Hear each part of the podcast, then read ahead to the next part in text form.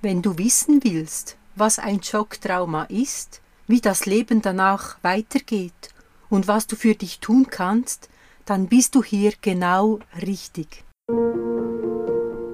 Hallo, mein Name ist Claudia Joost, Traumafachfrau und Online-Alltagsbegleiterin.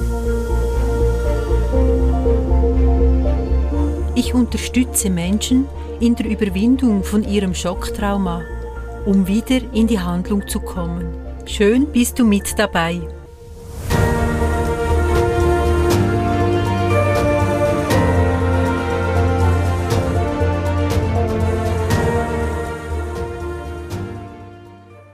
Eine interessierte Person fragte mich, ja, was ist denn überhaupt ein Schocktrauma? Ich sagte ihr, traumatische Erlebnisse, die passieren unverhofft, sehr schnell und sehr heftig. Man nennt sie auch Monotrauma oder Trauma Typ 1. Dies kann ein Unfall sein, eine kurz andauernde Naturkatastrophe, ein Gewalterlebnis, zum Beispiel eine Vergewaltigung, ein Überfall oder ein Einbruch. Es kann berufsbedingt sein, zum Beispiel die Feuerwehr, Polizei oder Pflegepersonal ist da immer wieder mit schlimmen Ereignissen konfrontiert, ohne dass sie direkt betroffen sind. Man nennt das dann auch eine sekundäre Traumatisierung.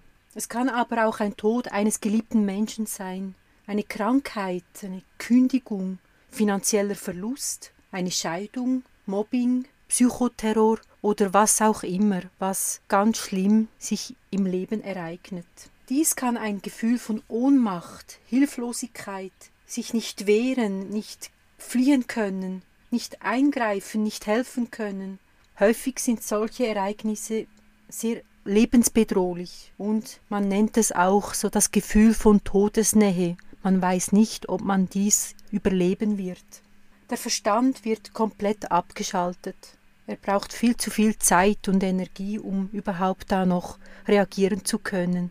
Und wir kommen in eine Erstarrung rein. Man nennt es auch in einen Freeze-Zustand. Alles läuft wie in einem Film ab. Man hat das Gefühl, man ist selber ja gar nicht betroffen. Häufig spürt man auch gar keine Schmerzen in dieser Situation. Und man hofft, dass man bald aufwacht und dieser Albtraum einfach vorbei sein mag. Wie geht das Leben danach weiter?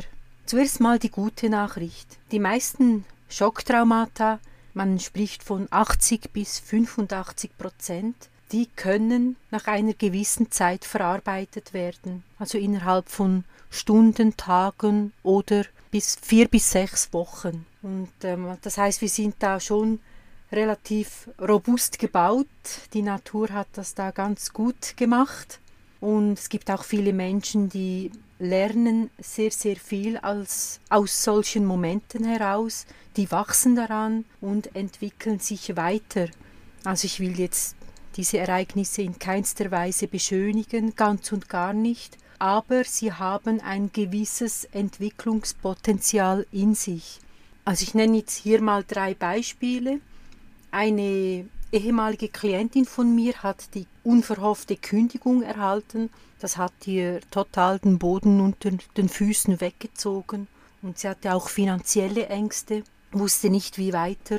Und sie hat dann doch nach einer gewissen Zeit hat sie einen neuen Job gefunden und sie kann es selber kaum glauben, aber sie ist da so glücklich und der sei noch viel viel besser dieser Job als der vorherige und ja, jetzt im Nachhinein sagt sie, das war das Beste, was mir passieren konnte, sonst wäre ich nie darauf gekommen, den Job zu wechseln. Und jetzt ist es ja viel besser als vorher.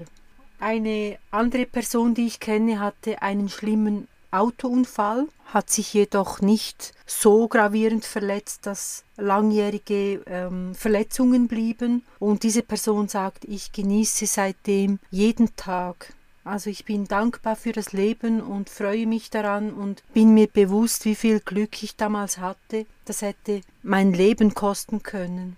Und als drittes Beispiel möchte ich äh, Cindy erwähnen. Cindy wurde in Luzern vergewaltigt und hat sich entschieden, damit an die Öffentlichkeit zu gehen, das Thema zu enttabuisieren und hat eine Webseite erstellt, die heißt vergewaltigt.ch. Ich selber kenne Cindy nicht, aber ich finde es extrem stark, was sie da macht und wie sie dazu steht und auch anderen Betroffenen hilft. Ja, so können schlimme Erlebnisse wie, wie, ein, sag, wie ein lästiges Sandkorn in einer Auster kann umhüllt und weiterentwickelt werden und es kann eine Perle daraus entstehen. Im dritten Punkt möchte ich darauf eingehen, was du für dich selber tun kannst nach so einem schlimmen Ereignis. Weil alles zu schnell, zu plötzlich und zu viel auf einmal einströmte, konnte es nicht richtig verarbeitet werden. Und deshalb muss alles zuerst noch richtig verarbeitet werden. Also alles im Gehirn muss noch an den richtigen Platz gerückt werden. Und das braucht Zeit und Ruhe. Es braucht einen Ort, wo man sich sicher fühlt, eine vertraute Umgebung, eine gewohnte Umgebung, einen gewohnten Tagesablauf und auch die Erlaubnis an sich selber, sich diese Zeit und diesen Raum zu geben tue, was dir gut tut.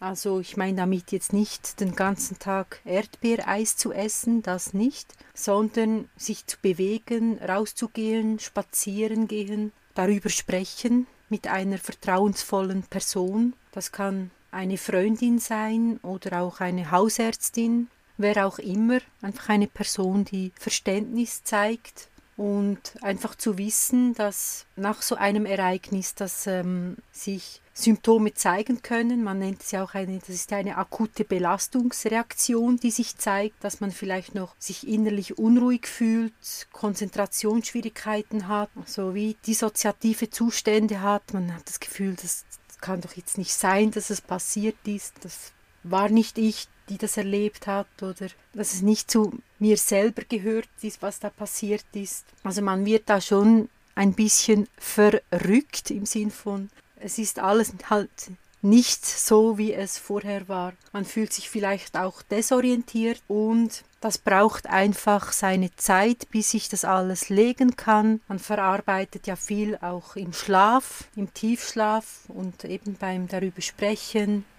spazieren gehen, sich diese Zeit zu gönnen. Ich habe auch ein kleines E-Book geschrieben, das werde ich dann in den Show Notes verlinken. Das heißt sieben Stabilisierungsübungen, die einfach anzuwenden sind nach einem Schocktrauma. Du kannst dir gerne anschauen und daraus das rausnehmen, was für dich hilfreich ist. Jetzt möchte ich dir gerne einen praktischen Tipp mit auf den Weg geben. Und zwar versuche trotz diesem schlimmen Ereignis eine gewisse Tagesstruktur zu erhalten. Sei es regelmäßig zu schlafen, also abends wirklich auch ins Bett zu gehen und nicht auf dem Sofa vor dem Fernsehen, Fernseher einzuschlafen, weil dich Flashbacks und Gedankenkreisen überrennen und du so dich ablenken willst, weil der Schlaf auf dem Sofa ist einfach nicht gut genug. Das ist meine Erfahrung und dann morgens aber auch aufzustehen, auch wenn du dich gerädert fühlst, nicht gut geschlafen hast, versuch trotzdem aufzustehen, zu duschen, dich anzuziehen, regelmäßig zu essen, gesunde Sachen zu essen, dich zu bewegen, abzumachen, Freunde treffen. Du denkst vielleicht, ist es nicht logisch, dass man das macht. Nein, ist es nicht, weil in einem Schock oder nach einem Schock, wenn man diesen noch nicht verarbeitet hat, dann kann es sein, dass man genau diese sogenannten einfachen Sachen im Alltag vergisst, wo aber so, so wichtig sind. Ich erlebe das immer wieder, wie Menschen nicht mehr essen, nicht regelmäßig schlafen. Deshalb habe ich auch immer Traubenzucker bei mir, damit ich, wenn ich sehe, da ist jemand unterzuckert und sagt, ich habe keinen Appetit, ich will jetzt nicht essen, dann gebe ich so einen Traubenzucker ab, um wenigstens mal den Blutzucker etwas zu erhöhen. Und ein kleines Anliegen habe ich noch. Also wenn du selber an so eine Situation herankommst, wo etwas Schlimmes passiert ist, dann bitte versuche die betroffene Person, wo du siehst, die ist ja völlig geschockt, versuche sie zu beruhigen mit ruhiger Stimme, sagen, ja, es ist was Schlimmes passiert, es ist vorbei, du bist hier in Sicherheit und die Ambulanz ist unterwegs oder ähm, Hilfe kommt. Also ruhig bleiben, beruhigen und passende Worte finden. Es braucht nicht viel, es braucht in solchen Momenten gar nicht viel. Ja, das war's für heute und ich bedanke mich sehr fürs Zuhören. Melde dich bei Fragen, die Kontaktdaten stehen in den Show Notes und bis bald. Ich freue mich auf dich. Juice.